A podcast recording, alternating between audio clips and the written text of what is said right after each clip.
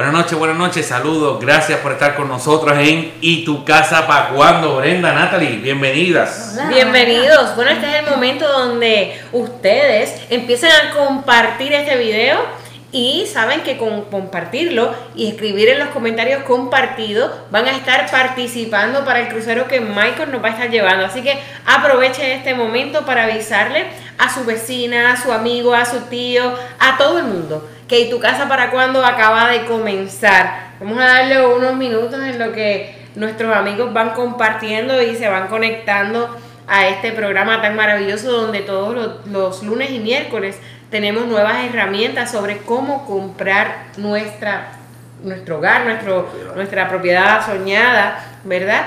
Así que esto es algo que es bastante complicado cuando no tenemos el conocimiento, pero para eso estamos aquí, para brindarte conocimiento, herramientas. Esa libretita que desde el primer día ustedes le dijimos que abrieran con el nombre de tu casa para cuando, le pusieran fecha y en cada uno de los programas fueran anotando los datos importantes de los cuales ustedes necesitan saber o tienen dudas para que podamos contestar cada una de sus preguntas o los datos más importantes de cada una de nuestras conversaciones. Así que, bueno, Michael, cuéntame, ¿con qué venimos hoy? Bueno, hoy, hoy para los amigos que nos están viendo, venimos con un programa bien, un, tema bien interesante. Vamos a ver, ¿de qué se trata? Okay. Vamos a estar hablando, ah, recuerden que, Brenda, todos estos temas los estamos viendo, las preguntas que nos hacen, a diario, que nos escriben nuestros amigos. Así que hoy vamos a estar hablando sobre qué cantidad de dinero yo necesito para un down payment. Ok, primero que nada, vamos a explicar, Natalie, ¿qué es un down payment? Un down payment es el pago inicial. Vamos a, vamos a cambiar, ¿verdad? El, pago inicial no es un depósito. Okay. No es un depósito, no es lo mismo que un depósito. Mucha gente confunde un término con el otro. El pago inicial es un porcentaje de aportación de la parte del comprador hacia el banco, ¿verdad? Usted se le presta una cantidad, pero usted va a aportar un porcentaje de esa cantidad, es la aportación del cliente. Ok. Así que vamos a estar hablando con nuestros amigos sobre qué cantidad necesitamos de down payment, ¿verdad? O de aportación al préstamo. Vamos a estar hablando también de los famosos gastos de cierre. Natalie, explícame eso en arroz y habichuela. ¿Qué son los gastos de cierre? Mira, los gastos de cierre son, son muchas cosas, son varias cosas eh, conglomeradas en, una, ¿verdad? Y, y, todas son, ¿verdad? Dependiendo del programa y el producto que, ¿verdad? Usted se acoja, ¿verdad? Eh, existen, como habíamos mencionado en programas anteriores, los programas son FHA, eh, VA, que es de veterano, USDA, que es el, ¿verdad? Rural, eh, tenemos obviamente el convencional, que es el, típico, y todos esos van a tener diferentes gastos de cierre y los vamos a estar, ¿verdad? Eh, vamos a estar explicándolos por, eh, ¿verdad? por pasos, ¿verdad? ¿Qué son y en qué comprende cada... O sea, básicamente yo de la forma, ¿verdad? Que yo le explico a los clientes qué son los gastos de cierre, es el costo de ese préstamo. Es correcto. El costo de esa transacción en una forma sencilla, porque como bien Natalie dice, entran muchos factores, hay muchos eh, componentes allí. Claro que sí, porque para poder nosotros eh, involucrarnos en la compra de un hogar necesitamos un down payment, una aportación y aparte de eso tenemos que saber qué son los gastos de cierre porque también los vamos a necesitar. Hay ocasiones como las que Michael consigue, ¿verdad? Con sus contactos y sus conocimientos y sus cosas que yo no sé de dónde los saca, pero él consigue que nos den los gastos de cierre, él consigue que nos den ayudas, pero de todas maneras es importante que usted pueda entender de qué se trata y que comprenden. También vamos a estar tocando el tema de las reservas. Este es algo que mucha gente desconoce, ¿verdad? He tenido clientes, eh, el otro día me llamó un cliente, me dijo, mira, yo estaba con un banco y el caso se me cayó. Le digo, ok, ¿por qué se le cae? Me dice, yo no sé, pero ellos me estaban pidiendo que yo tenía que tener 6 mil dólares en la cuenta y como no los tenía, pues se cayó el préstamo. O sea que hoy vamos a entender lo que son gastos de cierre, down payment y reservas. Reservas. Así, mismo es. ya usted sabe, empieza a anotar en su libretita los vocabularios de hipotecas, ¿verdad? De mortgage, como los conocemos acá, y para que puedan entender cada parte de este proceso que parece complicado, pero no lo es. Y no pretendemos que usted lo sepa todo, solamente que usted tenga el conocimiento y pueda entender el proceso para que el estrés que provoca cuando estamos haciendo algo que no conocemos sea menor, porque realmente para eso está Michael, para eso está Natalie, para ellos eh, realmente ser los que manejen y guíen toda esta transacción, pero que usted se sienta más cómodo sabiendo que puede confiar en personas que le van a estar diciendo en cada momento, en cada paso, en cada minuto lo que está sucediendo y por qué de manera que usted lo pueda comprender. Y acompañado con el down payment, los gastos de cierre, la reserva, también están los prepagos. Ajá. Ok, so, tenemos cuatro términos, cuatro aportaciones diferentes que queremos estar discutiendo. Y, amigos, es bien importante, eh, esto puede ser, como dice Brenda, un poco confuso. Usted no tiene que memorizarse nada de esto si queremos llevarle la educación, queremos orientarle para que cuando usted lo escuche, usted diga, ah, sí, mira, ¿sabes qué? Yo sabía ya de ese término, ya yo lo había escuchado, pero la realidad del caso es cuando usted va a comprar casa, usted se comunica conmigo, yo lo contacto con Natalie y lo demás nosotros nos encargamos de hacerlo. Ya ustedes saben, para los que nos están sintonizando por primera vez, Michael Cruz es, un, es tu realtor amigo, es el realtor que te va a dar conocimientos para guiarte paso a paso en lo que es la compra de tu hogar para que lo logres, porque no es imposible comprar tu casa. Y aquí para eso estamos, para que todo el mundo pueda lograr eso y entrar en el álbum de fotos que Michael Cruz está creando para la fiesta de Navidad. Así, que vamos todos a celebrar esa, esa primera Navidad en su nuevo hogar. Y queremos recordar a los amigos que nos están viendo, dele share a este video y automáticamente entra a participar para el crucero. El, crucero, Natalie, que nosotros tampoco participamos. El certificado que vamos a estar regalando para una pareja, eh, para un crucero de cinco días, cuatro, no, cuatro noches, eh, para México o Bahamas o el Caribe. Es a rayo. O sea que compramos casa y nos vamos de crucero y encima tenemos el party de Navidad. Correcto. Oh. Sí, y, y, y, Esto está hecho. Y sabes una cosa, no solamente, bueno, los que compartan el video entran al sorteo que lo vamos a estar realizando en octubre, pero toda persona que compre conmigo, ¿verdad? O con mi equipo, se va a estar regalar, también se le va a regalar su crucero. Anda. O sea, que, o sea que todo el que compre también se va. Correcto, todo el que compre también se va. Oh, así que así que solamente tiene que compartir. Pues fíjate, como todo tiene un tecnicismo, puede ser que yo vaya para ese crucero también. ¿Ok?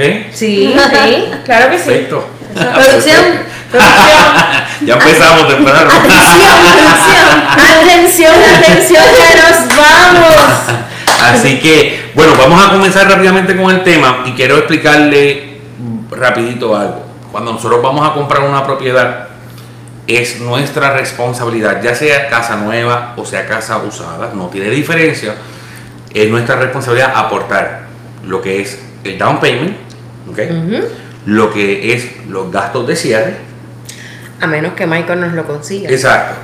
Y lo que son los prepagos. ¿ok? Son las tres aportaciones que tenemos que hacer. Ya usted puede estar diciendo, oh Dios mío, pero ya eso es mucho dinero. No se preocupe, simplemente queremos desglosarlo para que usted entienda eh, qué es lo que conlleva la transacción. Así que vamos a comenzar, Brenda, preguntándole a nuestro loan officer ¿Cuánto es el down payment? de confianza, Natalie. ¿Cuánto es el down payment? De, eh, dependiendo de los diferentes programas, lo básico. Eh, sí, vamos a hacerlo bien básico, vamos a hacer matemática también, ¿verdad? Vamos a coger una clase de matemática, yo sé que mucha gente no le gusta la matemática, pero no, vamos a hacer cálculos fáciles. Eh, pero vamos a empezar por el, el, programa y el producto más conocido allá afuera, que es el que le brinda la oportunidad, ¿verdad? A las, la mayoría de las personas, ¿verdad? A conseguir su primera casa. Y yo creo que Michael en la semana, en el programa del lunes tocó uno de los mitos que se necesita un 20% para, ¿verdad? para comprar una casa de down payment y no es real, ¿verdad? Porque con el programa de FHA podemos utilizar un 3.5%. Y usted dirá, pero ¿de qué es ese 3.5%? Pues vamos a, vamos a decir que su casa, el valor de la casa es 100 mil dólares pues el 3.5% de 100 mil dólares son 3.500. O sea, de cada 100 mil, 3.500 dólares. Si fueran 200 mil, 7 mil dólares. Eso es correcto. Ese, es el, ese sería el down payment, ese es el mínimo para ese programa de FHA, que es un 3.5%. Eso no cambia. Ese down payment nunca va a cambiar, siempre va a ser un 3.5% del precio de venta. Eh, hay otros programas como el convencional eh, Home Ready, Home Possible, que dependiendo ¿verdad? del ingreso que usted eh, genere, llegamos a tocar ese tema en otro de los programas anteriores, pero vamos a repasar un poquito por encima. Dependiendo de ese ingreso, usted puede calificar para ese programa y sería el 3%. Nuevamente, matemática básica. De una casa a un precio de 100 mil, necesitaría 3 mil dólares. Si fueran 200 mil, serían 6 mil dólares. Esa sería la aportación. Perfecto. Todo esto tiene una lógica, Natalie. Tenemos que ver el. Tenemos que ponernos en el lugar del banco, ¿verdad? Si usted tiene, si usted es el banco y usted tiene sus, sus bolsillos, ¿verdad? Su dinerito. Usted va a decidir de qué forma usted lo va a prestar. ¿Qué sucede? Si yo te voy a prestar dinero para comprar una casa, yo necesito que tú aportes algo. ¿Por qué? Porque yo entiendo que en psicología, ¿verdad? En psicología básica, si usted aporta alguna cantidad, usted tiene algún ate ahí emocional con esa propiedad porque usted no quiere tener pérdida. Así que el banco lo mira de esta manera. Al momento de tener una dificultad y buscar cuáles son sus prioridades para pagar, va a pagar la casa primero, primero porque es su techo y segundo porque tiene un dinero que no quiere perder que ya aportó. Así que hay que tenemos que verlo de todos los puntos para poder entenderlo. Usted no prestaría su dinero tal vez si no tiene una garantía. Pues el banco le pide en algunos casos un 3.5%, en algunos un 3%, y allá Natalie nos dirá en cuáles otros nos prestan con Y- diferente. Y, y otra cosa, Brenda, mucha gente tiene que tener esto en mente, no es dinero perdido, no es dinero que se le está regalando al banco, Mm, este dinero que no. que, va al principal, Ya esto estás va, aportando está a tu aportando, deuda. está aportando su deuda, esto va para su casa, esto no es dinero perdido, So, tienen que tener eso también en mente, esto no Claro. es una 7 mil dólares que voy a perder si compro una casa de 200 mil. En otros tipos de programas, pues obviamente en el convencional tradicional vamos a estar, ¿verdad? Dependiendo del 5%, un 15%, un 20%, que es típicamente un convencional, eh, un préstamo convencional, ¿verdad? Si es un 20% de 100 mil, pues estaríamos hablando de 20 mil dólares, ¿verdad? Eh, pero obviamente están los préstamos de veteranos, que son un 100%, están los USDA, que son un 100%. No significa, vamos a aclarar, que porque usted no aporte nada, significa que el banco piensa que usted va a fallar en el Claro, pago. es que ellos de tienen unos beneficios adicionales. Claro. Acuérdense que son nuestros veteranos y son, son Recuerden, este préstamo está completamente asegurado por el Departamento de Veteranos. Eso significa, de que llegara a fallar o no el veterano en pagar su hipoteca, el Departamento de Veteranos le recobra eso al banco. O sea, el banco no tiene problemas ninguno en prestar el 100% del préstamo. claro. Correcto. Y, y cabe señalar también que aun cuando utilizamos algún programa de- para primeros compradores que nos puedan asistir con lo que es el down payment, siempre, siempre hay una aportación mínima. que cada comprador debe realizar. Debe realizar, Exacto, y correcto. eso es dependiendo del tipo de programa de Down Payment Assistance que vayan a, a utilizar. Normalmente de- influye entre los 1.500 dólares hasta los 2.000 dólares. Exacto. eh, deberían tener. O sea que para recapitular, tenemos eh, en cuanto a down payment, tenemos en FHA con un 3.5, tenemos un convencional home ready 3%, 3%. Y, los- y ya los otros pro- eh, productos convencional- convencionales tradicionales que son en otro tipo de circunstancias que pueden ser, va desde un 5 hasta un 20%. Exacto. Correcto. Estamos, estamos claros en eso. Ay, eh, eh, vale redundar, no, usted no tiene que poner mínimo 20%. Si usted decide poner una cantidad mayor, el banco obviamente Claro, no claro, lo va a limitar. claro. Eso está a discreción de ustedes. Mientras más aportación, Menos menos, el pago, el y mensual. menos te va a financiar. claro. Así que a veces tener ese dinerito, eh, mira, eh, fíjate, eh, no hace mucho estaba trabajando con, con esta familia, ellos tenían unos 12 mil dólares eh, ahorrados, ¿verdad? Pero ellos estaban con la mentalidad de coger ayuda de primer comprador para no poner su down payment. Claro. ¿ok? So, sí le conseguimos la ayuda, ellos calificaban para ayuda, sin embargo, el pago le salía mucho mayor utilizando la ayuda versus Dar una poniendo mayor. su dinero. Entonces ellos pusieron su 3.5 y, y hubo una diferencia grande en lo que era el pago mensual. Señores, los préstamos que- hipotecarios son sumamente apasionantes y suma- sumamente interesantes. Esto es como un rompecabezas que buscamos la manera de armar donde caben. Se- Realmente esto es algo que se ve caso a caso. Nosotros le estamos dando esta información no para que se abrume, sino para que más o menos tenga algún conocimiento, pero de todas maneras en, en- se va a evaluar su, su, su situación de manera individual y se le va a ayudar yo creo que ningún préstamo suele ser idéntico. No, Ninguno. claro. Todos- Todos tienen sus cada- detallitos. Todos tienen su propio ADN. Claro, Claro. exacto. Todos los préstamos tienen su propio ADN y es, es un rompecabezas que, que montarlo es increíble. Y tan, tan pronto se monta, es una experiencia, eh, es, un- es como un- uno de estos roller coasters, ¿verdad? Claro que sí. Pero y rusa, para que nos da pánico de momento, pero nos encanta y nos Y podemos volver para a nosotros, montar. claro, para nosotros no es un problema, al contrario, para nosotros suena- su- suele ser mucho más reto. interesante porque es un reto increíble. Claro. Bueno, yo quiero saludar, bendito a IKEA, Oscar Mercado, que dice, son los mejores, los recomiendo. Gracias, Ajá. Oscar, por tu apoyo. Escribe compartido para que participes. Así El crucero. Claro, crucero el para crucero. Bahamas, Cancún, México. wow. Pero escribe compartido, pero compártelo. Muy importante recalcarlo. Bueno, entonces hablamos de lo Ok, que son ya tenemos lo que son el down el payment. down payment. Ahora quiero que me Ahora. expliques qué es eso de los gastos de cierre. Eh, sé que se dividen como en tres, ¿verdad? Eh, se divide en, en varias, ¿verdad? Y, y- y yo tengo aquí por un documento, ¿verdad? Para, para tocar más o menos el tema, no quiero que se me abrumen, no lo voy a, no voy a explicar detalle por detalle, ¿verdad?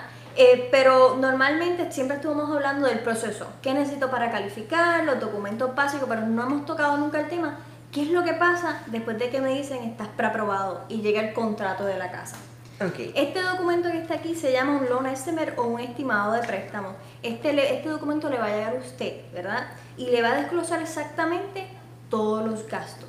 No se asusten, aquí hay que desglosar Todo. todo. Todo lo posible. Todo lo posible. No significa que va a pagar que va a todo lo pagar que está allí. esa cantidad. Estos son estimados que hacemos como banco. ¿Ok? So, esto- estos números a veces pueden estar bien inflados, sobre unos mil, dos mil dólares, pero eso es bien común y mucha gente, ¿verdad? Se asusta al ver los números, no se asusta. Eh, Vamos a explicar algo. Lo que pasa es que hay unas regulaciones que a usted lo protege.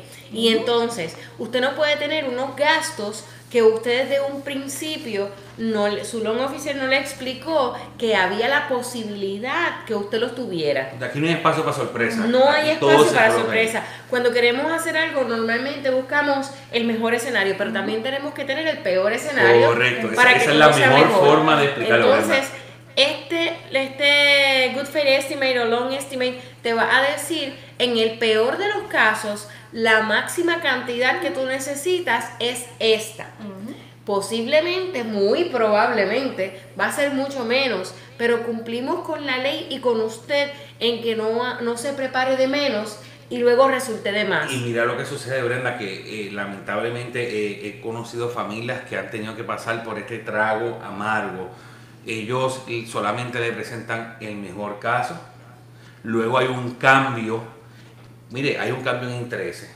Hay un cambio en muchas cosas, pueden haber cambios. Y entonces, Hasta el día del cierre, el día en que usted firma su cierre, hace un cambio dentro de los números. entonces, ¿qué sucede? Que ellos lo calificaron, lo llevaron hasta el máximo, los exprimieron, básicamente. Hubo un pequeño cambio en el mercado, el interés subió un poquito y automáticamente ya no calificaba. Ya al final, luego de estar seis meses construyendo una casa y todo eso, o sea, Wow. estas son cosas que eh, es bien importante que, como muy bien Brenda, yo creo que la, la mejor palabra la, la utilizaste, hay, usted tiene que precalificarse en el peor escenario porque si hay algún cambio, no le va a afectar. cubierto, no se Así que afecta. eso es bien Y importante. yo quiero que sepan que hay una infinidad de regulaciones que a usted lo protege. No es que el banco quiere hacerle la vida a cuadros, ni es que el loan officer le quiere pintar muñequitos que luego le va a cambiar. No, hay unas regulaciones que desde el 2008 para acá están en, en vigor, donde realmente lo que se protege es a usted, a su conocimiento, porque en antiguos años, pues, pues, pasaba de que te daban un, un good fair estimate con una cantidad menor para traernos al cliente y después el cliente cuando venía el momento de cierre ya estaba enamorado de la casa. Y Tienes que buscar a dónde, Sí. debajo de la tierra, dónde sacabas este dinero. Ahora eso no sucede así. Ahora hay regulaciones para todo. Y, y una cosa que, que- que vale la pena explicar cuando, para que ustedes puedan entender un poquito más, cuando un loan officer le está haciendo un préstamo a usted, ese préstamo se cerró, ese, ese, ese loan officer queda responsable de ese préstamo. Si usted no lo paga, entonces va a haber una investigación Correcto. a ver si el banco y el loan officer cometieron un error. Un error al momento de la al aprobación momento de una aprobación, información. Exacto. Y, Ah, y esto es... Es bien serio. esto es algo Esto bien es sumamente serio. Así que- Y, y cada loan officer tiene una licencia, tiene un número en el cual usted puede, tiene acceso todo el tiempo. Y si usted tiene alguna duda en cuanto a si mi loan officer eh, tiene X cantidad de quejas, yo quiero saber el récord de mi loan officer, Puede ser. usted puede puede entrar a NMLS y buscar ese número y ahí usted puede darse cuenta del récord que tiene este loan officer que lo está trabajando a usted. Así mismo es. Y, y para que sepan, Brenda, ya que hablaste del NMLS y el número, es regulación que en todo documento que usted se le entregue, en todo correo electrónico, nuestro número esté eh, demostrado de esa forma para que usted pueda verificar esa información en cualquier momento. NMLS es el número que está rápido de NMLS, es el número de licencia, el número de récord de esta persona, que es la única, perdón, autorizada en discutir números con usted. Correcto. No deje que ningún realtor le, le, le diga pagos, ¿ok? Porque nosotros no estamos autorizados, ni tenemos la licencia, ni el conocimiento completo, por más experiencia que podamos tener, no estamos autorizados a darle números, ni interés, ni nada. Si usted escucha un realtor, y por ahí en algunas ocasiones podemos ver en las redes sociales como, como podemos decir, por ejemplo, o esta casa pagando tal cantidad, eso es una violación, ningún realtor está autorizado para dar ningún pago mensual, ningún pago mensual, es a menos que haga el disclosure completo de cuánto va a ser el interés, el down payment, el APR y los términos, y nadie se va a Puede, poner puede más o menos decirle, bueno, de acuerdo a tal cantidad, más o menos un préstamo paga tanto, pero discutir números específicos No. no, No lo puede puede. hacer porque no está autorizado. No es que no lo sepa, no es que no tenga el conocimiento, es que realmente no está autorizado para discutir esa información con usted. Inclusive cuando este loan estimate le llega para los amigos, más o menos, esto no tiene ningún tipo aquí. Cuando este documento le llega, le llega a usted, nosotros como realtor no tenemos acceso a este documento. ¿Por qué? Porque esto es información confidencial entre usted y, Y su, su banco. banco. ¿ok? Sí, en muchas ocasiones, obviamente, eh, los clientes dicen, mira, me llegó esto, no explícame entiendo". esto, yo no lo entiendo. Ahí pues obviamente pues entro y, y- y lo discuto, ellos me comparten este, una copia y entonces así puedo, por el propósito de compartir, o sea, de poder Claro, explicarle de a poder ellos explicarte, y darle esa, tranquilidad, correcto. Pero ya cuando usted tiene alguna duda en cuanto a, pero ¿por qué esta cantidad? ¿Por qué la otra? Ya eso Loan es officer. con su loan officer nada más. Y quería, aunque no sé si me desvío un poquito, pero hace poco este, me llamaron para preguntarme sobre, mira, es que estoy haciendo un préstamo hipotecario y fulanita o alguien me dijo que yo tenía que hacer tal o cual movimiento en mi cuenta o hacer tal o cual movimiento con mi crédito. Yo quiero que sepan, y Natalia está aquí que me, y está Michael que me corrijan, hay demasiados departamentos y personas trabajando con su préstamo, cada uno con una finalidad y un enfoque distinto. Déjese llevar por su loan officer, no por lo que alrededor las otras personas Correcto. entiendan o interpreten y le den a usted una instrucción, porque a lo mejor te dicen, deposita un ejemplo, por decirte algo, deposita 300 dólares a tu cuenta y cuando su loan officer lo ve le dice, "Ah, ¿por qué hiciste ese depósito? Me acabas de dañar el préstamo. Correcto. O vi, este, tengo una disputa en mi crédito y alguien me dijo, fíjate, la, la muchacha que trabaja en el banco, que no es mi loan officer, pero ya trabaja en el banco, me dijo que las eliminara. No, espere por su loan officer, porque usted no sabe, usted puede tener tres o cuatro disputas, pero a lo mejor estas son las que tiene que eliminar y no te descalifican. A lo mejor si eliminas esta otra te descalificaste. Déjese bien- llevar por su loan officer. bien Esto es como cuando nos medicamos. Exacto. Tengo dolor de cabeza y el vecino me dice, tomate esta pastillita que es divina. Pero el médico te dijo Pero que te tomes esto. Vamos a hacerle caso a nuestro loan officer Correcto. cuando se trata de la calificación de nuestro préstamo y de los detalles de los pagos y el dinero que tenemos que aportar. Mira, Brenda, otra cosita que quiero añadir es eh, que, he hablado del tema con Michael anteriormente y es que eh, sí, nosotros tra- yo trabajo para el banco, sí, eh, bien aclarado, el, banco me regula, ¿verdad? el banco quien brinda el dinero, pero yo soy ese intermediario entre usted y el banco. Si usted no me deja saber todas las cosas de antemano, yo no sé cómo preparar el expediente para que trabaje a su favor. Yo voy a trabajar por usted. ¿verdad? Después viene el underwriter quien trabaja, ¿verdad? Para el banco y me dice, "Eh, esto no se ve bien, esto hay que arreglarlo, ¿verdad? Pero véalo de esta forma. Por favor, eh, vea como si usted estuviera hablando con un cura y usted se quiere confesar, usted me dice todo lo que tenga que decirme. Claro. Y entonces, de esa forma, ¿verdad? Yo quiero que ustedes entiendan que si ustedes tienen un loan officer, díganle todo, porque ese loan officer les da a saber qué hacer con esa información para trabajar el préstamo de la mejor forma. Su loan officer es su abogado. Él necesita saber todo para defenderlo. Y los loan officers, créanme que cuando se tienen que enfrentar a un underwriter, se enfrentan y cómo se enfrentan. Y a veces tienen la razón. Así que, sí. pero la magia está en que su loan officer tenga toda la información para poder poner su cuello por usted en un Y que picador. puedan trabajar, mire, tanto el realtor como el loan officer somos sus amigos. Somos las dos personas que estamos trabajando en conjunto para lograr que poder entregarle la Eso, llave de su hogar. cierre, claro. así, así que cualquier duda, cualquier pregunta, siempre consulte. Con, tanto con su loan officer, consulte también este, con su realtor, pero siempre como realtor responsable. Eh, por ejemplo, en mi caso, no me gusta, siempre le digo, ok, ¿cuál es la situación? Mm, aunque yo sepa la contestación, siempre le digo, ok, vamos a llamar a. Natalie y deja que sea Natalie la que nos dé la respuesta, aunque yo la sepa, aunque Claro esté que 100% seguro. Pero es, hay que, yo tengo que escoger, ¿verdad? Quedarme en mi, en mi línea y dejar que ella siga su línea. ¿Por qué? Porque puede ser que hay casos, hay casos y hay casos.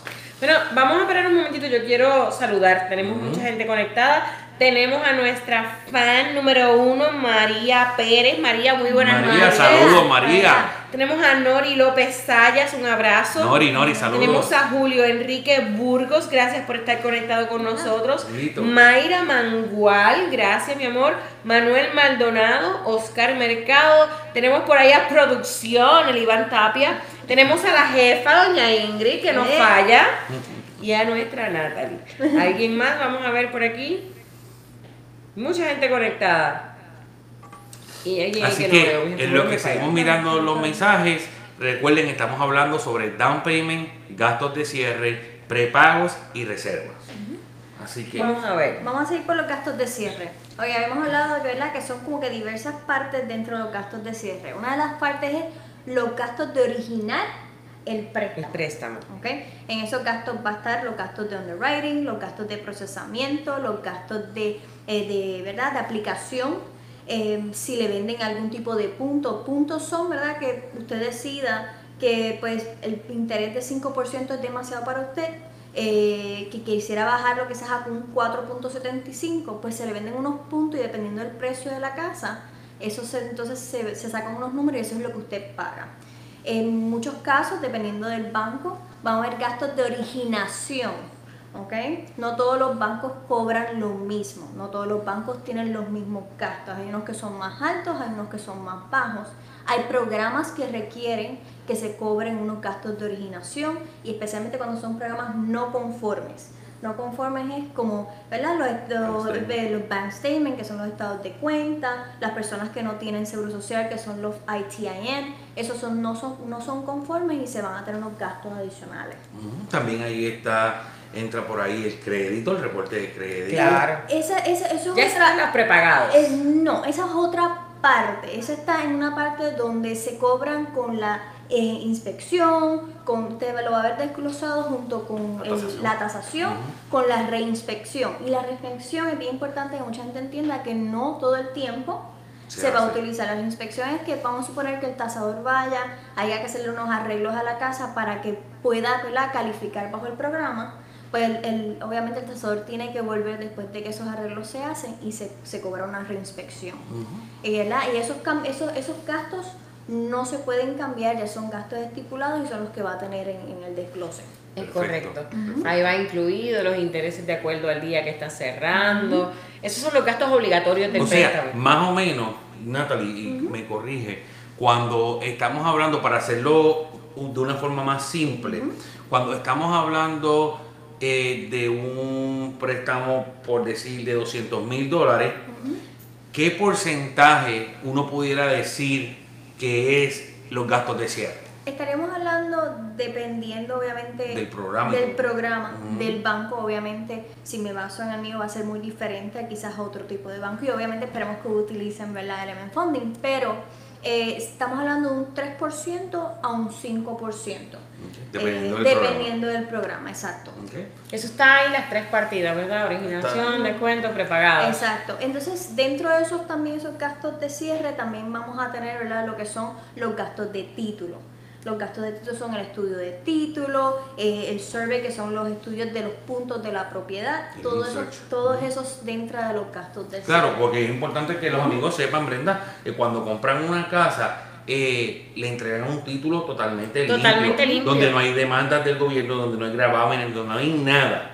Así que Exacto. la casa de título, que pronto vamos a tener una casa de título aquí con nosotros también, la casa de título yo, yo le llamo el policía. Claro. ¿Por qué? Porque se encarga de que ese título, hacer todos los estudios necesarios para que ese título salga totalmente limpio. Totalmente correcto. Así que ya sabemos, esa es la partida que le va a desglosar a usted todo lo que se, todo lo que el banco tiene que hacer para que usted tenga su préstamo, eso va a ir ahí incluido. Porque entonces ahí es que vienen, como ella dice, los gastos de título, eh, la- las reinspecciones, la tasación, aunque la piden de depósito mayormente, pero está ahí incluida, para que usted tenga un desglose de cuáles son los gastos obligatorios, cuál es el costo del interés, esos gastos de cierre van a ir ahí divididos. Así que es un poquito, a veces, ¿verdad? Cuando vemos el documento, un poquito confuso, pero básicamente lo que usted tiene que eh, saber es que hay una partida. ¿Qué sucede? Y quiero tocar un punto rápidamente. ¿Qué sucede cuando estamos comprando una casa eh, usada versus una casa nueva? Cuando compramos una casa usada y hacemos una oferta, eh, casi siempre, ¿verdad? En mi caso, yo siempre voy a buscar hacer el mejor negocio posible y en, en esa negociación va a estar el pedir gastos de cierre. Muchas veces la persona, las personas me dicen, mira, pero eh, Michael, ¿qué tú crees si le ofrecemos eh, dos mil, tres mil dólares menos? Le- siempre le explico a la gente, le digo lo mismo. Yo trabajo para usted, escribo la oferta que usted me diga. Sin embargo, mi recomendación va a ser, en vez de pedir una rebaja en el precio, pedirle gastos de cierre. Que es prácticamente lo mismo. Pero mira, ¿sabes por qué? Cuando nosotros pedimos una rebaja en 3 mil dólares, nos vamos a estar economizando centavos. En un Centavos, pago mensual a sí. 30 años.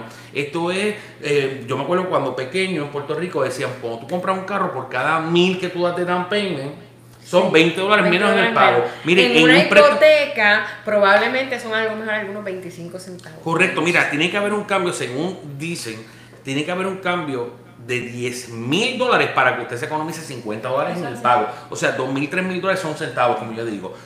Yo prefiero, y siempre se lo presento así a la gente, yo prefiero pedir gastos de cierre. ¿Por qué? Porque mira, el down payment que usted aporte, usted lo está aportando a la deuda. ¿Ok? Eso le va a ayudar a que financie menos dinero, y que su pago sea más bajo. Los gastos de cierre son los gastos de la transacción y eso si se lo pedimos a, a la otra parte, pues mire, Usted no lo tiene que usted aportar. tiene que ap- aportarlo porque yo, yo soy el abogado del bolsillo. Eso es correcto. Eso es correcto. Mira, dice Mayra que May- María Pérez que mañana va a llamar para ver qué es lo que podemos hacer contigo. Podemos hacer de todo, mi amor. Lo Claro único que, que tienes sí. que hacer es llamar a Michael.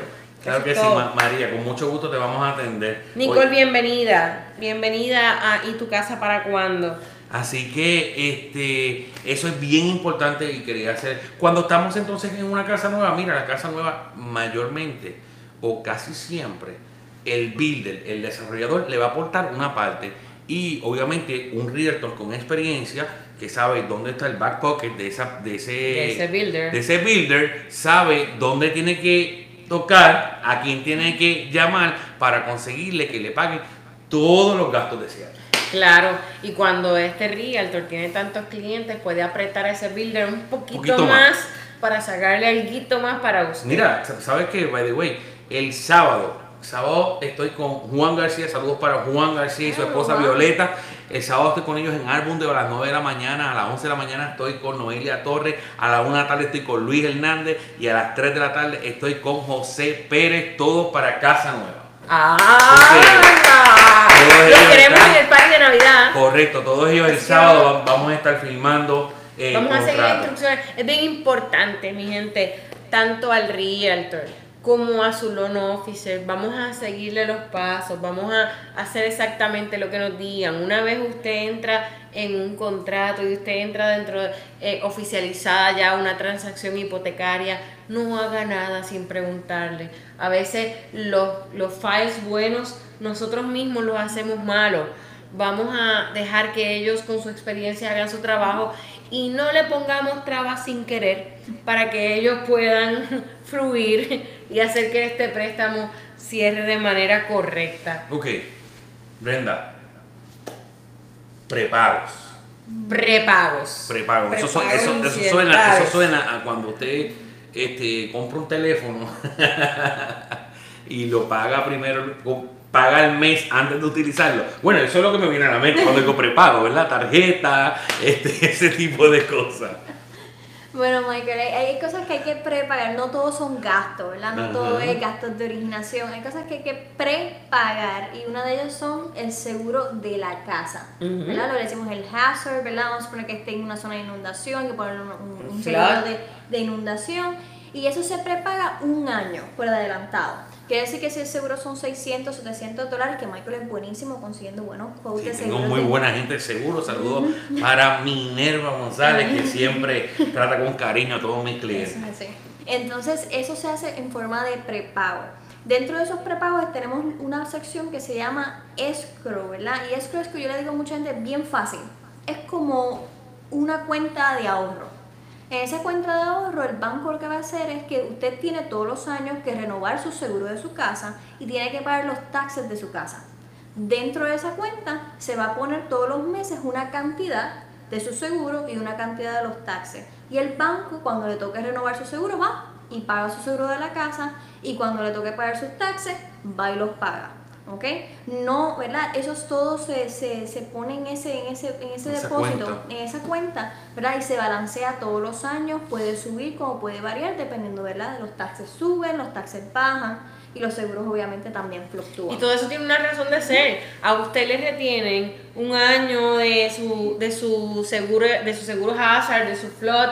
Sencillo, mi gente. Si usted en algún momento durante ese año se atrasa en el pago, su casa se tiene que mantener asegurada. Y ese seguro, eh, esa reserva, va pagando ese seguro en cuando su pago no ha llegado. Cuando su pago llega, vuelve y se balancea para que su propiedad esté siempre al 100% con un seguro vigente. Así que realmente lo que nos hace es evitarnos dolor de cabeza a usted y al banco. Y aunque estamos hablando de taxes y estamos hablando de lo que es el seguro, es un solo pago. No se me confundan, es un solo Es pago. un solo pago. Es el banco el que es el que se encarga de tomar ese, ese pago, Y sacar la porción que es, que ya Así. usted lo tiene en un desglose, sacar la porción que es interés y principal, sacar la porción de los taxes, sacar la porción de eh, el seguro. ¿Y saben por qué también pasa esto? El, el banco no quiere que usted comience con un pago bajo y luego le suba exorbitantemente. El banco no quiere eso, por eso el banco ya toma por adelantado un año de seguro. Taxes son seis meses de taxes. Dependi- a- Dependiendo, es un prorrateo dependiendo de cuándo usted cierre en la casa. Ok, so, toma una, una partida para los taxes para que puede ser que ya al, el próximo año, cuando llegue el momento, puede ser que los, los taxes se pagan vencidos, cuando llega el momento hay un sobrante y se lo, y se lo y le devuelven ese sobrante. También claro. pasa a mucha gente. En el caso de las casas nuevas, y, y- y quiero mencionar esto porque mucha gente me dice, oh mira, eh, los taxes de, de esta casa según eh, vi en el internet son 500 dólares, 300 dólares. Mire, cuando es una casa de nueva construcción, los taxes que usted va a ver en el listado siempre van a ser los taxes del terreno. Recuerden que los taxes se pagan vencidos, ¿ok? Pero cuando usted va a comprar una casa nueva, el banco no va a permitir calcularle un pago con unos, con unos taxes del terreno. ¿Por qué? Porque eso, hasta cierta manera, sería ponerlo a usted en una desventaja, porque cuando Claro. vengan los taxes de esa propiedad, su pago va a subir exorbitantemente y el banco no quiere eso. ¿Qué hace el banco? El banco lo que hace es que hace, tiene una fórmula, una calculación para ponerle unos taxes estimados y ya luego cuando usted declara su casa, homestead, Claro. como vivienda principal y todo eso, entonces ahí se ajusta y muchas veces vemos un sobrante, un cheque que le llega de momento sin esperar. Y si llega en Navidad, pues. Uf, no. mejor. Y bueno, los tasas se pagan en noviembre, eso para- llegan por ahí. llegan por ahí, así que eh, es bien importante tener eso presente. ¿Ok? Prepagos.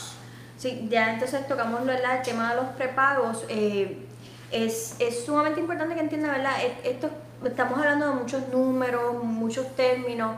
Si tienen dudas o preguntas, no duden ¿verdad? en comunicarse con nosotros. Nosotros, ¿verdad? El trabajo de un buen loan officer es explicarle a ustedes todos esos gastos. Ujú. Dejarle a usted entender que, ¿verdad? De la forma que sea, ¿verdad? Que usted entienda bien el, el- el documento, ¿verdad? Que no esté, ¿verdad? Usted, va, usted se está comprometiendo a 30 años, ¿verdad? Pagando una Es hipoteca que es para su casa, pero es bueno saber, ¿verdad? En qué es lo que usted está invirtiendo su dinero. Y eso Claro, es así. claro. Y nosotros, para nosotros es un vocabulario normal. Si ustedes ven que hay uno de los términos que a lo mejor nosotros lo vemos muy básico y, y porque está dentro de no- nuestra jerga diaria, eh, y usted no lo entiende, déjenoslo saber. Y entonces nosotros lo, lo, lo hacemos consciente y se lo barajeamos de una mejor manera. Mira, María Pérez, María Pérez nos, nos escribe, dice, si uno ve un lote for sale, los builders pueden hacer una casa ahí o tiene que ser donde el builder quiera. Mira, María, todo está dependiendo del builder. Hay lugares, eh, entiendo que usted está en Tampa, hay lugares donde hay builders que pueden construir en un lote. ¿Verdad? Tienen, ellos, tienen ellos tienen varios lotes que han comprado alrededor. Pasa mucho en Spring Hill. Por ejemplo, en Spring Hill hay, hay una comunidad y ellos tienen muchos lotes alrededor. ¿Verdad? En este caso, usted coge el lote y, puede, y ellos le construyen la casa ahí. Ahora, cuando estamos hablando de una comunidad cerrada, ¿verdad? O una comunidad de un builder, normalmente eh, ellos son los que controlan, obviamente, los lotes, la venta, qué, qué casa van a construir en cada lote y así sucesivamente. Un saludo a Angélica Rodríguez Valle que se acaba de conectar. Gracias Angélica por ser parte de nosotros. Nos ve desde ¿Sabes? Chicago. Sí. Desde Angélica, Chicago. puedes escribir en los comentarios compartido y compartir el video para que participes para el Tengo- crucero que tengo una Michael cita Cruz. con ella por teléfono. Sí. Consulta telefónica. Mañana con así, ya, Sí, tan, tan. así. Friendo y comiendo. Desde, De- eh, eh, de- saludos de- para Angélica. Eh, llevamos un tiempito comunicándonos, nos encontró por Facebook y, y llevamos bueno. un tiempo, hemos, hemos podido hablar y conversar. Y, y esta mañana hizo la cita con Natalie para mañana. Ave María, que- dio el paso. Te felicito, Angélica. Así que ahí, ahí, va- ahí vamos trabajando. Así que, Natalie, los prepagos Ajá. son parte de los gastos de cierre. Y no, ¿verdad? Mucha gente va, va lo, de la mejor forma es de englobarlos de que sí, pero no, técnicamente no son parte de los gastos. Pero de muchas cierre. veces, muchas veces. Pero muchas veces cuando le dicen gastos de cierre están internalizando todo, todos esos números. Están entre los prepagos, los taxes, los seguros. Cuando le dicen usted gastos de cierre, ¿verdad? Es bien común, ya es jerga común que le digan gastos de cierre, pero técnicamente son cosas diferentes cosas porque diferentes. ¿verdad? no son gastos como tal, porque ¿verdad? es un dinero que es suyo y lo va a ver y se está poniendo Claro. ¿verdad? En, en el préstamo. En arroyo de bichuela, usted tiene que ser, para, para usted que nos escuche, son gastos de cierre porque son, ok, es el pronto que tengo que dar y todo lo que tengo que buscar para poder realizar mi préstamo, pero en la terminología del banco eh, está desglosado de una manera diferente, pero es parte de su aportación. Exacto. ¿Qué sucede, ¿Qué sucede cuando de pronto te dicen, Brenda, el llama y te dice, mira Brenda, eh, necesitamos reservas? ¿Qué son las reservas? Bueno, primero me asusto. Porque tengo que ir a chequear la cuenta. Espérate. Esto es como cuando el niño va donde ustedes y te dice, mamá, me pidieron para mañana siete libros, cuatro cartulinas. Y tú dices, ok, déjame buscar a ver si los tengo. Cuéntame, Natalia, vamos a hablar de las reservas de manera friendly. Sí, mira, eh, Brenda, eh, de- obviamente después de verdad, de, del 2007, del 2008 para acá, hemos sido altamente regulados. Y dentro de esas regulaciones hay un sistema, ¿verdad?, que analiza nuestro, nuestro préstamo cuando lo estamos incluyendo y estamos analizando números. Eh, yo odio usar la palabra dependiendo, ¿verdad? Pero el sistema lo que va a hacer es que va a analizar su crédito, va a analizar el pago, va a analizar cuánto usted está dando de, de down payment, de pago inicial, va a analizar, ¿verdad?, todos esos componentes y él va a determinar si usted va a necesitar una reserva. Las reservas son que si su pago son 1.500 dólares, ¿verdad? Y, le- y el sistema nos dice que usted tiene que tener tres meses de reserva, usted tiene que tener alrededor de 4.500 dólares en el banco. Adicional a su down payment y a sus gastos de O cierre. sea, No es que no los pueda usar luego de que cierre la transacción. Ah, no, claro. Lo que pasa es, déjame explicar aquí un poquito de mí, ¿verdad? Me, me corrige, me actualizas. Ok, cuando a usted le piden una reserva, normalmente usted casi por poquito no califica. Pero el sistema dice, déjame darle una oportunidad. Yo te lo puedo sacar aprobado si tú tienes tantos meses de reserva, porque eres un riesgo, pero a lo mejor no tanto. Si me das tantos meses de reserva, que el, el mismo sistema es quien te dice, no somos nosotros. El sistema te dice cuánto te va a pedir de reserva de acuerdo al, al tipo de préstamo. Pues entonces tú tienes que tener al momento de, de, de lograr, porque la aprobación final no te la dan si no tienes esa reserva ahí demostrada. Tienes que tener dentro de tu cuenta de banco, con unos fondos verificables, esta cantidad, a lo mejor tantos meses que te pidieron, dos, tres meses, dentro de tu cuenta para demostrar, mira, sí, yo tengo una reserva ahorrada por si acaso. Pero no se asusten, ¿verdad? No tiene que ser eh, dinero en efectivo que tenemos dentro del banco. No. Podemos utilizar nuestras eh, reservas de nuestros planes de retiro. Ah, también. ¿ok? También. Si 401k. tenemos 401k, Ujú. si tenemos, ¿verdad? Que tengas el Eh, ahorro en algún lado. Exacto, que tengamos, ¿verdad? Que si nosotros liquidamos eso, tenemos ese dinero en efectivo en algún momento. Eso se puede utilizar. So, si usted tiene un 401k, aunque no lo utilicemos para el préstamo, lo podemos utilizar para evidenciar Para esos respaldar meses- esa transacción. esas- Tengo una pregunta, Natalia. Estoy para comprar la propiedad contigo, tengo todo bien, ahora resulta que necesito dos meses de reserva, honestamente no los tengo, pero mi mamá dice que ella me los puede donar. Y eso es completamente aceptable. Eh, sería una donación, obviamente tenemos que verificar ese, ese La procedencia. de dónde proceden, tienen que ¿verdad? De- desglosarnos un estado de cuenta o de dónde procede esos fondos. La persona tiene que autorizar de que es una donación. En ningún momento puede utilizar la palabra Préstamo. prestado. No, mi mamá va a prestar, no, esa palabra nunca se utilizaría, sería donación y eh, claro, eso se puede utilizar para reserva y al otro día si mamá quiere los chavos después de que usted reciba las llaves de, de su casa, De su mami casa. quiere los chavos para atrás, usted va Pues los ni modo, toma mami, yo te los devuelvo. Pero yo, mamá me los va a prestar, me los va a donar. A donar. Mamá me los va a donar, los va a poner en mi cuenta, eh, todo va a estar claro. Recuerden Sí. que cuando hablamos de prepago, esto es dinero que no vamos a utilizar, simplemente tiene que evidenciar que usted tiene un respaldo. Que yo tengo todo. un respaldo ahí, yo tengo una cuenta de- con ese dinero por si acaso eh, me falla un pago, pues yo poderlo dar. Me pregunta Pero- por aquí Angélica, si tengo mi dinero en inversiones, ¿calificaría? Sí, obviamente dependiendo de cuán ligero usted puede, ¿verdad? Hay inversiones que sí se pueden, ¿verdad? Hay inversiones que no habría que, ¿verdad? Mirar el tipo de inversión, pero sí, en la mayoría de los casos se puede utilizar para reserva, eso es correcto. Perfecto, perfecto. Así que hablamos ya de down payment. Espérate que yo saludo a todo el mundo. Ajá. Bodidi está online. Gracias por tu, por tu compañía aquí con nosotros. Benito Rodríguez, bienvenido. Y Angélica, que hizo una pregunta. Angélica está bien pegada a nosotros. Sí, sí. Es así. Así que hablamos ya de down payment, hablamos de lo que son los prepagos, hablamos de lo que son los gastos de cierre y hablamos de la reserva. Yo, yo quiero pedir un favor. Es que repasando por aquí tanto, eh, me vinieron muchos flashbacks. Y yo creo que nuestros, nuestro público tendría que, debe tener el beneficio de conocer todas las regulaciones que lo protegen. En algún momento deberíamos hacer un Claro programa sí. Donde por encima pudiéramos explicarle a ellos todas las regulaciones eh, que se utilizan que se utilizan para regular al loan officer en el banco, pero realmente son en protección de ellos. Bueno. y qué mejor que conocer la ley para yo poderme Correcto. defender y saber a qué me enfrento.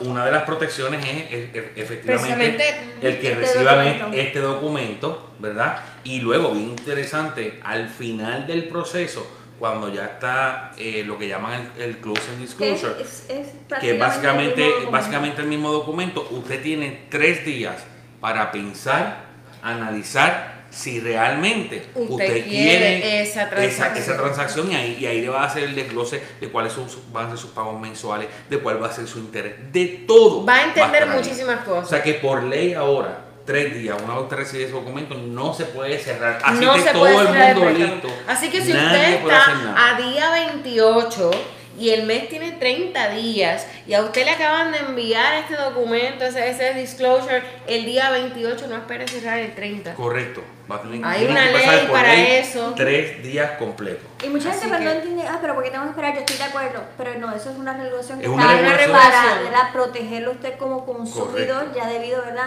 A una, una historia que Claro. Obviamente hubo, hubo en el pasado, pero estamos altamente regulados. Usted tiene el derecho de, de tener esos números, verlos con calma, repasarlos, repasarlos, a lo mejor orientarse, eh, educarse, buscar toda la información. Podemos a lo mejor en algún momento por lo menos repasar, repasar este No. Respa y Ecoa. Sí, no, claro, podemos tocar todos esos temas con Así que- eh, ponerlo en la, en la rueda de bichuela para que la gente Sí, ¿verdad? entienda. pero bueno, es bueno que tengan el conocimiento, eso no, no creo que nadie por ahí lo haya hecho y como nosotros somos así de especiales, pues vamos a hablarle un poquito Claro. de todo lo que lo protege a usted.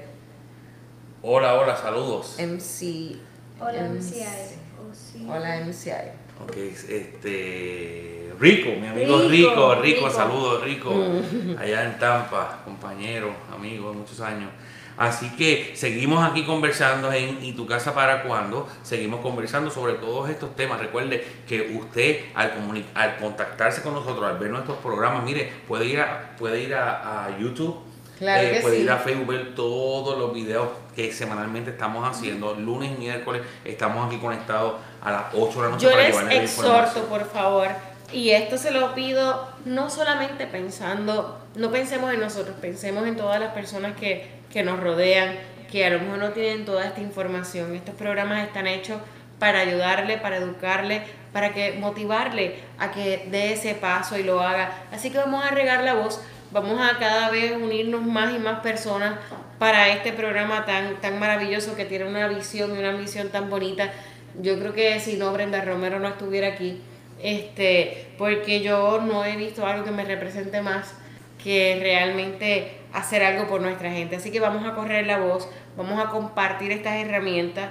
Eh, dice aquí que Dios nos continúe bendiciendo. Un abrazo, gracias, José. Gracias, gracias. Este, vamos a, a pasar la voz, vamos a que todos nos unamos y que podamos ser cada vez la comunidad y tu casa para cuando cada vez mayor, para que al final podamos seguir celebrando y que podamos seguir tocando vidas, que al fin de, de cuentas eso es lo que nos, eso es lo que nos llena a nosotros. Y también estén pendientes a todas las actividades que vamos a estar haciendo. Probablemente estemos muy cerca de usted. Eh, por ahí continuamos con el tour. Comenzamos el el, tour. tour, edición Back to School. Que Ujú. sabemos que fue todo un éxito, la pasamos Bonito. muy bien. Compartimos, Brenda, con nuestra motivadora eh, principal, estuvo dando palabras de aliento allí a, a estas comunidades que muchas veces hay personas que están solas, Claro. que acaban de llegar aquí y todo eso. Para los que no sepan, es que estamos dando un tour, pues, estamos tocando nuestras comunidades, yendo a los complejos para llevar actividades con motivación, con alegría Compartir y con, conocimiento, donde vamos a estar allí mano a mano contigo, podamos escucharte, conocerte, a lo mejor nos tomamos un café juntos y entonces pasamos un ratito chévere y de una vez pues tienes toda esta información tan necesaria. Así que estamos pasando por los diferentes complejos. Si usted tiene, si usted vive en algún complex o, o en su comunidad, usted quiere que nosotros vayamos, haga un grupito de 20, 25 personas y nos llaman. Correcto. Y vamos a ir a visitarlo, vamos a llevarle esto con alegría para todos dedicarnos a pasar un ratito íntimo así entre nosotros. Este, así que lo único que tienen que hacer es comunicarse a los números en pantalla. Mira, yo quiero que nos visiten nuestra comunidad. Tenemos tal día disponible, nosotros buscamos y ajustamos la fecha si Correcto. estamos haciendo hasta tres por día. Exacto, la semana pasada Eso tuvimos así. dos el mismo día, tres. Señores, que- estuve el domingo que no me pude levantar de la cama, ¿ok? Pero la pasamos rico. La pasamos La divino. pasamos La la pasamos divino. Estuvimos Sí. viernes y sábado haciendo tres actividades diarias. Así que realmente maravilloso y esto lo vamos a seguir haciendo. Em, ¿qué me Así que, y tenemos, tenemos todavía una, una gran, eh, una gran agenda llena de muchas ah, actividades. Tenemos alrededor de 10, 12 complejos ya confirmados. Eso es así. Tenemos diferentes lugares. Producción me estaba diciendo que estamos hasta haciendo ahí un, un, con- un contacto donde vamos a tener yeah. en estos eventos un chef. ¿Por dónde empieza, eh, la, empieza por el Mira, trabajo, Es ¿verdad? un chef y cierto. ¿Tú cocinas? Yo sí, yo cocino. ¿Y tú, tú cocinas? Sí, no. Yo cocino. A lo mejor un día nos vamos por ahí y nos ponemos a cocinar también. No, pero por ahí vamos a tener un chef. Un divino, chef. divino. Así que ima- imagínate, que imagínate, imagínate, imagínate esta película, ¿ok? Ajá. Brenda Romero, Michael Cruz, Ajá. eh, Natalie Otero. Y una bandeja de lechón con morcilla. No, chica. ¿Cómo que no? ¿Cómo que No, no? pero, pero No. Brenda, no. y- Entonces. Entonces, y tenemos, y, y vamos a tener un chef, ¿ok? Que va a estar cocinando, haciendo alguna picadera, algunas cositas para la gente que participa y asiste. Así que eso es algo, mira, que nunca se ha Pero pues vamos para allá, vamos a llevarle alegría. Y el que quiera saber, a mí con un café me compran la vida. Y con lechón, y y la morcilla. Y la morcilla. ¿Qué podemos Así hacer? Llevo tres años sin probarla. ¿De verdad? Tres años. Así Wow. que el que me vea desde Puerto Rico me las puede enviar por correo que dicen que se puede. Así que Yolanda, Yolanda Paguada está. Hola, hola. Hola. Eh, Yolanda, eh, Rico te envía saludos, Natalie. Oh, saludos Rico, ¿cómo estás? Así que seguimos aquí compartiendo con nuestros amigos, con nuestra comunidad. Así que son muchas cosas las que están pasando, son muchos los proyectos eh, que, que estamos De los que queremos que usted sea parte. Claro que sí. Aquí, mira, se trata de pasarla bien, pasarla rico y estar todos juntos, conocernos y darnos la mano. Así que para eso estamos. Señores, lo que queremos es que cada vez seamos más. Somos nosotros somos una gran familia y siempre lo digo. Somos gente valiente que salió de nuestro del país que nos vio nacer, del lugar que conocíamos. Yo me conocía el 100 por 35 completito. Ustedes no tienen idea. Yo creo que no hay un ser humano que a lo mejor no me conozca o yo no conozca. Pero sin embargo, cuando llegué aquí, me encontré perdida. Yo, yo deseaba llegar, pero la realidad es que Michael, Natalie, yo me perdí. Y yo quiero que sepan, Brenda Romero tiene 25 años de experiencia en la banca hipotecaria. Brenda Romero hace radio y Brenda Romero hace muchas cosas. Pero lo que apasionaba a Brenda, bueno, lo que apasiona a Brenda, porque estoy aquí, es precisamente la banca hipotecaria. Y en la banca hipotecaria uno conoce realtors, uno sabe de alquileres, uno sabe de muchísimas cosas. ¿Y que ustedes creen que cuando yo llegué aquí, hasta para alquilar un apartamento por poco me da un infarto? Porque es que todo es bien diferente, no lo conocemos. Y entonces si dejamos que la nostalgia nos abrume y la frustración junto con ella, no damos los pasos. Y en ese momento es que tenemos que cerrar los ojos y acordarte.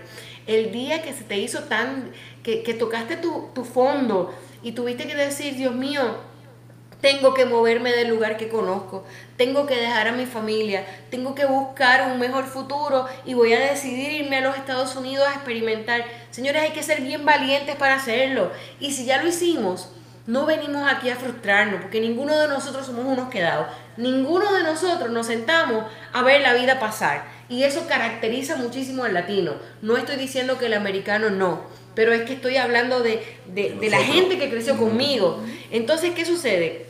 Llegamos, pues mira, ya estamos aquí. Cierra los ojos y recuérdate ese momento. Y haz que valga la pena. Que todo el, el- dolor que dejaste, con todas las ilusiones que tenías, haz que valga la pena. Que tú puedas llegar o llamar a, tu, a tu lugar de raíces, a tus familiares y decirle, oye, me fui, pero sabes que me dio trabajo, pero lo logré. Es posible. es posible. Así que vamos a darle una, un espacio a nuestros hijos, vamos a darle un buen patio, vamos a completar esto que tenemos. En los Estados Unidos las rentas de alquiler son mucho más altas y yo lo veo de una manera psicológica, todo lo veo psicológico. Hay que darle las gracias a eso. ¿Sabes por qué? Porque nos disciplina a que si podemos pagar un alquiler tan alto, ¿qué prueba más tú necesitas para entender que puedes pagar una hipoteca? Las hipotecas son mucho más bajas que los alquileres y nos van estructurando, nos van enseñando. Estados Unidos es un lugar de mucha disciplina. Entonces nos vamos dando cuenta de que sí se puede. Entonces, ¿qué te detiene? Crédito. Crédito no es un problema. Hoy día hay muchísimas leyes que ustedes conocen que lo protegen, igual que el abogado pone la ley, busca qué, fa- qué falla, qué, qué de la ley yo la puedo poner a mi favor para poder rectificar mi crédito. Eso existe. Lo único que tiene que hacer es comunicarse a los números en pantalla. Así que crédito no es un problema para usted comprar casa. Down payment, dinero, todo lo que le estamos explicando es para que usted tenga un conocimiento. Eso no significa que hay maneras de conseguir ese down payment y esos gastos de cierre, aun si usted no tiene ese dinero en su bolsillo. ¿Qué le estamos ofreciendo? Una mano amiga. ¿Qué te estamos ofreciendo? ser tu coach, que nos puedas llamar, que puedas desbordar todos tus sueños, todas tus frustraciones, que me hace falta para dar ese paso, ¿por qué no lo he dado hasta ahora? Estamos para escucharte y junto a Michael Cruz y a Natalie vamos a idear un plan para ti. Oye, no, no tiene que ser que a lo mejor eh, tienes que comprar ahora en dos semanas, en un mes, pero ¿qué vamos a hacer? Vamos a sentarnos contigo, vamos a analizar tus finanzas, vamos a analizar tu crédito, vamos a analizar cuáles son tus necesidades, qué conoces de los Estados Unidos, a lo mejor tú quieres vivir en un área que resulta que no es la mejor para tus hijos, y vamos a averiguarlo todo y vamos a guiarte en un plan paso a paso donde vamos a sentarnos mensualmente. Mira, esto fue lo que hablamos el primer día que nos vimos. ¿Qué de este plan que hicimos juntos? ¿Por qué paso vas? Ok, pues el próximo paso es este. Y te vamos a llevar de la mano hasta el momento en que puedas hacer el cierre de tu propiedad. Y eso no lo hace nadie. ¿Por qué? Porque les cuesta dinero. Un realtor normalmente, y, me perdonan los demás, pero es que es una realidad y ustedes los colegas que me puedan escuchar lo saben. Michael, ¿cuántas, cuántas casas tú tienes que ir a ver o enseñar durante un día? El detenerte, hacerle coach a esta persona, ¿verdad que te evita hacer alguna gestión de venta? Es un tiempo. Pero aún así estamos dispuestos a sacrificarlo, porque nosotros, claro, tenemos que vivir, pero no estamos buscando necesariamente una venta. Nosotros lo que queremos es la satisfacción de llevarte de la mano y decir, oye, yo vine a este mundo a hacer una diferencia y yo pude ayudar a alguien y la misma satisfacción que usted tiene cuando lleva a sus hijos de la mano es la satisfacción que nosotros tenemos cuando podemos decir, oye, esta familia yo la ayudé. Yo recuerdo en Puerto Rico cuando me tocaba a mí analizar préstamos hipotecarios y aprobar o denegar. Y me fascinaba cuando pasaba por un edificio, pasaba por un lugar y yo decía, ese préstamo lo aprobé yo. Esa es nuestra satisfacción. Déjanos ser parte de ti. Así que síguenos en ¿Y tu casa para cuando? En nuestras redes sociales los lunes y miércoles de 8 a 9 de la noche. Así que bueno, nos despedimos, ¿verdad? Suenan todas las alarmas y yo me sigo quedando despegada, pero es que esto es divino. Así que nos despedimos hasta, la próxima. El próximo lunes en ¿Y, tu, casa, para cuándo?